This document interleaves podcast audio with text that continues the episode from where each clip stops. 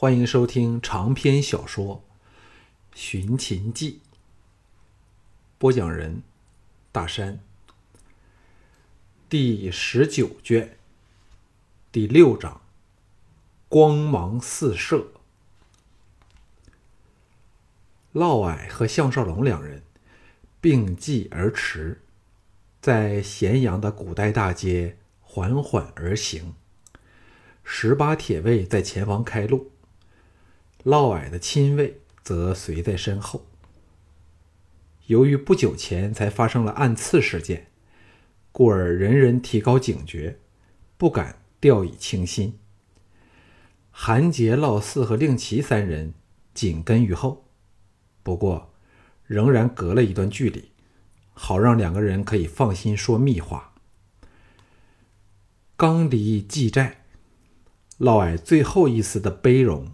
立即消失，面寒如冰，一言不发。走了半盏热茶的路后，嫪毐呆望前方灯笼光映照下的街道，沉声说：“吕不韦实在欺人太甚。”项少龙惯性的细听蹄声的响音，在空旷无人的长街回荡着。叹了一口气说：“目前形势下，内史大人还是忍一时之气吧，犯不着为一个女人与他正面冲突啊。”嫪毐咬牙切齿的说：“相兄，看到美美的无奈和痛苦吗？他的心是向着我的。”项少龙想起单美美哭着离开时瞥他的眼神。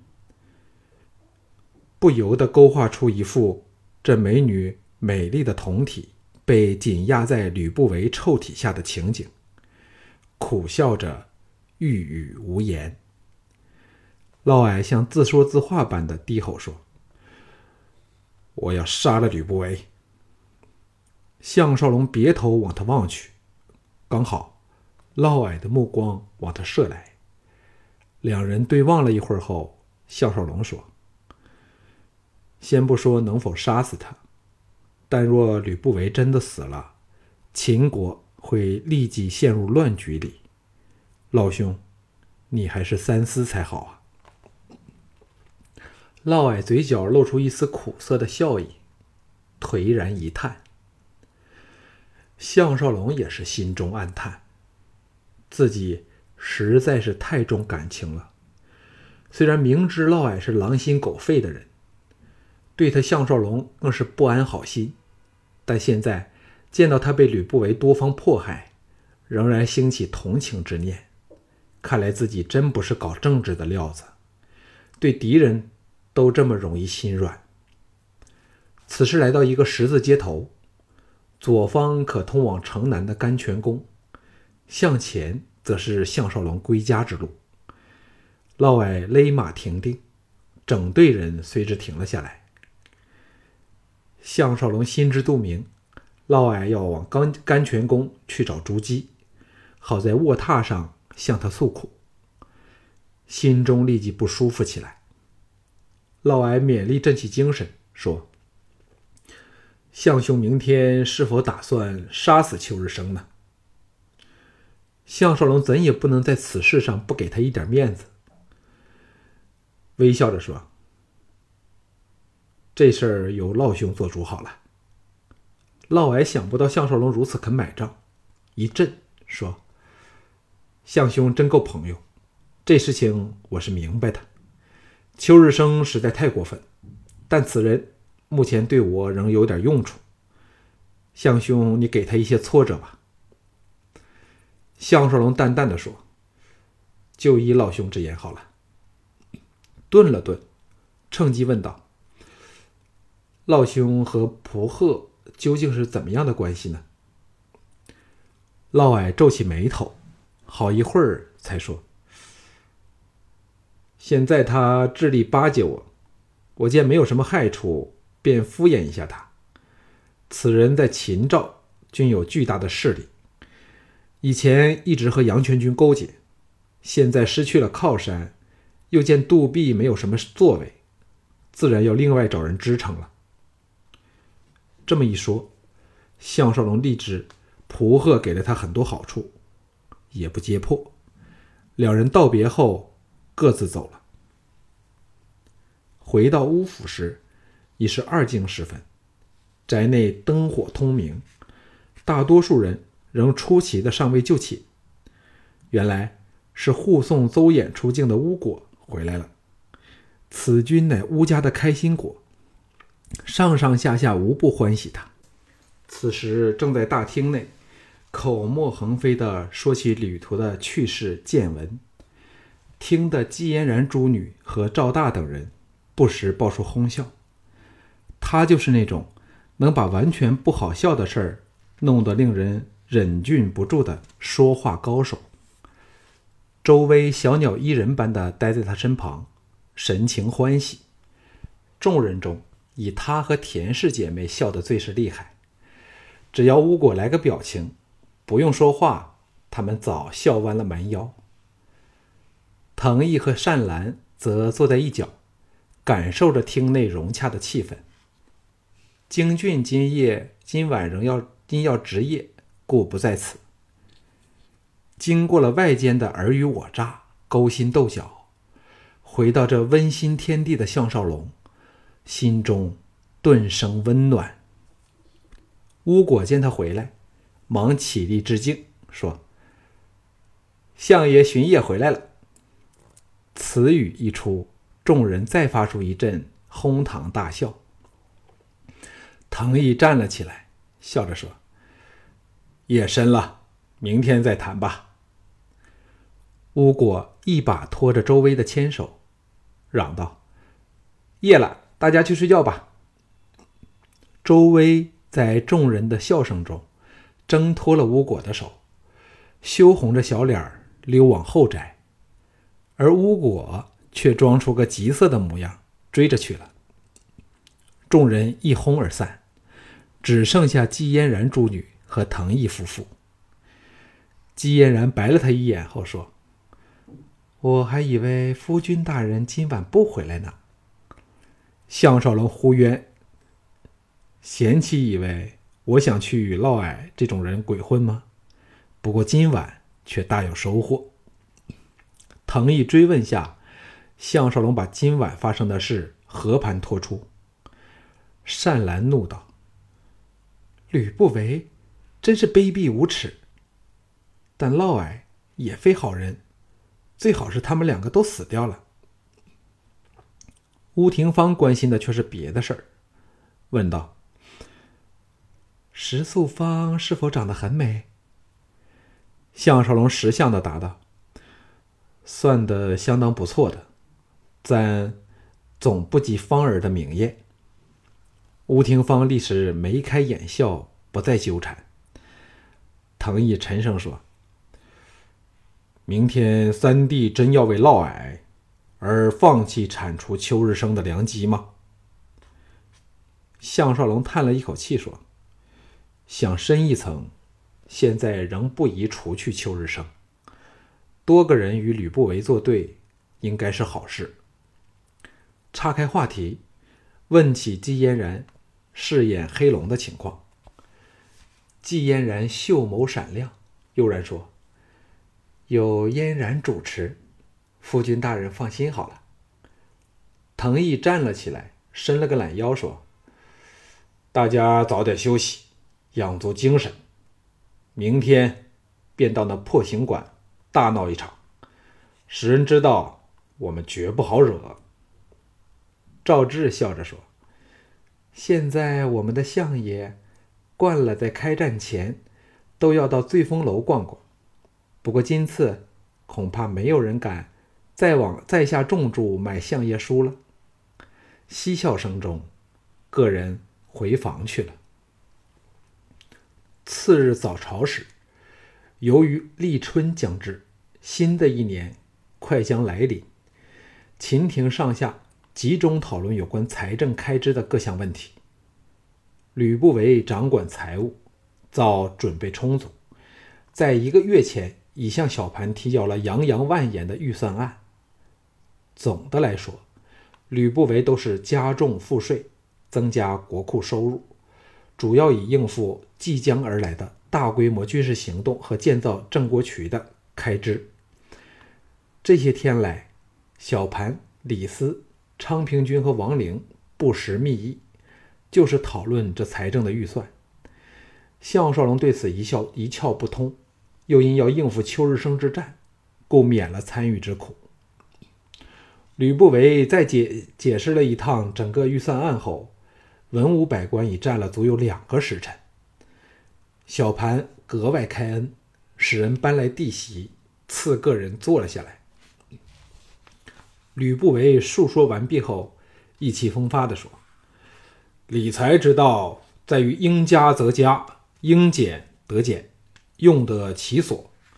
今我大秦国库充盈。”积粟如山，民以殷盛，国以富强，百姓乐用，诸侯亲附，自应多开财路，广增赋税，奋勇东进。只有多占土地，我大秦才可继续强国强兵的策略。此时是我大秦开国以来从所未有的统一天下的良机呀！吕不韦坐下来时，朝臣纷纷附和。朱姬始终不是这方面的专门人才，只有点头的份儿。项少龙听出吕不韦引有秦国之所以有今日，全归他功劳之概。他当然不希望秦国全力东进，不过却没有驳斥吕不韦的口实，只有暗暗气恼。幸好小盘显然与李斯等商议后另有想法。一直没有表示同意。蔡泽、王绾等分陈己见，歌颂吕不韦的英明神武、治国有方后，小盘淡淡的说：“左相有何意见？”昌平君振起精神，站了起来，移到殿心，面向朝街上高踞而坐的小盘、朱姬、吕不韦三人说。我大秦自孝公拜楚魏师之师后，举地千里。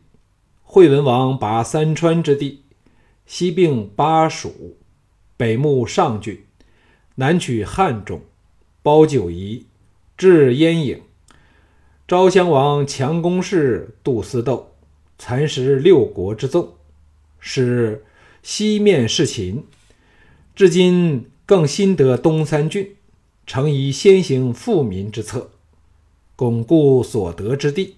兼之现在郑国渠铸建虚财，大批农民因被征作渠工，致荒废生产，故增赋之意，还请楚君三思。小盘尚未有机会表示意见，王绾冷笑一声说：“左相此言差矣。”我大秦乃天府之国，进可攻，退可守。关中左骁、韩、右陇、蜀，沃野千里，南有巴蜀之饶，北有故苑之利，阻三面而固守，独以一面东至诸侯，兵源粮草补充无缺。见郑国渠只是九牛一毛，指巴蜀两郡。已足可应付，请楚君明鉴。蒙骜接口说：“我大秦自昭襄王以来，奋力东进，不仅取得了赵、魏、韩、楚的大片土地，且大小战数百次，歼敌将士百万以上，大大削弱了东方诸国的战斗力量。目下，东方六国民不聊生。”族类离散，乱极思治，在此众弱而我独强之时，我大秦占尽天时地利人和之势，若不趁机举财扩军，错失良机，岂对得起先王乎？项少龙见昌平君不住色变，心知不妙。昌平君虽是饶有智谋之士，但碍于经验。仍非是吕不韦、王绾等人的对手，到了这一阶某一阶段，便难以为继。这趟吕不韦的新财政预算案，实在是个夺权的周详计划，使吕不韦有更大的自由度去征收赋税、添加新税项以及扩展军队。一旦小盘和朱姬批了下来，吕不韦将可为所欲为，利己损人。像桓乙这类将领，则更要看他脸色做人。小盘或可管得到咸阳的三大军系。但咸阳外的军队，则变相的由吕不韦控制了，所以这事儿是非争不可。昌平君发了一阵呆后，忽然哈哈笑着说：“有请李斯大人把研究所得奏禀楚军。”竟把李斯摆上台来。项少龙和小盘登时放下心来，知道此乃没有计策中的最佳计策。本来。以李斯的长史身份，只等于小盘的秘书长，负责为小盘处理文书。但昌平君既点名由他出来表达意见，旁人也很难反对。王和、王陵等属武将，带兵打仗自是出色当行，但说到政治经济，便远非吕不韦、王绾等的对手，都像项少龙一样帮不上忙。只有李斯这名垂千古的名臣。才是最适合的人选。李斯心中暗喜，欣然走了出来。到了殿心，代替了昌平君后，先依足礼数，才悠然奏道：“统一天下，乃我大秦国策。此事当无人心怀异议。为施政，有如怒海操舟，稍一不慎，重则舟覆人亡，轻则……”民变祸连，故绝不可操之过急。其要在体察民情，因情施政。蔡泽显然一点都看不起李斯，带点不屑的口吻说：“老臣等在众父的指示下，遍查我大秦各郡，因地制宜，厘定税赋，绝不会轻忽从事。长史大人实在过虑了。”吕不韦、吕须笑道：“长史大人若有机会亲体政情，方能明白本众父今次呈上楚军的建议书，实是穷无数人力物力而得来千锤百炼的成果。我大秦之兴尽在其中矣，请楚军太后赐准，好立即推行。”众臣纷纷附和。昌平君等则眉头大皱，只有项少龙心中笃定，知道李斯必有反击的妙法。果然，李斯从容笑道：“所谓体察民情，必须有实据支持，使能令人信服。若照众父提，诸郡之中，以巴蜀两郡增税最苛，此更是便是万万不行啊！”吕不韦想不到李斯竟敢公然顶撞他这个旧老板，色变不悦地说：“富者增之，贫者减之，此乃赋税之金科玉律。巴蜀乃天府地，我大秦资源其富，用兼天下。长史何有此言？”李斯丝毫没有被他的疾言厉色吓倒，好整以暇的昂然辩道。巴蜀不但是我大秦根本，还是战略重地。其地兵甲若由岷江顺流而下，五天可达楚郢，乃统一西南和伐楚的必经之地。未能巩固巴蜀，必须因情施政，改采优宠之策。但微臣却在众父的建议书中看不到此点。顿了顿，更胸有成竹地说。要知巴蜀虽资源丰富，却是地广人稀，民智较低，很多地方还是处于刀耕火种的原始阶段。若骤骤增其富，恐怕一旦超过其负担能力，反因加得减。其次，巴蜀土著种族众多，强悍善战，若激起民变，纵能平定，也必大伤元气，加深仇恨。故不如减轻税租，使人心归向，使是上策。微臣之意，立足点在于巴蜀的战略性，更胜于其经济上的考虑。请储君太后和众父明察。小盘龙目立时亮了起来，愤然说：“李清所言有理，先还富于民，然后再取富于民，实施政略。争天下岂在乎一年两年之短长？何况左相言及郑国渠耗费一事，绝非九牛一毛。若抽空抽空了巴蜀两地的资源，会激起民变。”那寡人就真的愧对先王了。项少龙暗暗叫绝，李斯厉害处就是改由战略方面批评吕不韦，而且集中弹药只攻其一点，但却与人感觉到整份建议书都是处处漏洞，皆因未能真的体察民情之故。小盘更不愧是未来一统天下的明主，打蛇随棍上，借机。以郑国渠来否定吕不韦的增税政策，他这么说出口来，除了吕不韦等有限的几人外，谁还敢坚持异议？吕不韦仍未有机会说话时，李斯续道：“现今初得东三郡，只是减税，仍未足以安民。微臣之意，最好能减轻刑罚。我大秦目下不是患无刑，而是患刑重。”道义前者重罚，知行不报者有罪同。轻罪重罚，刑何以科？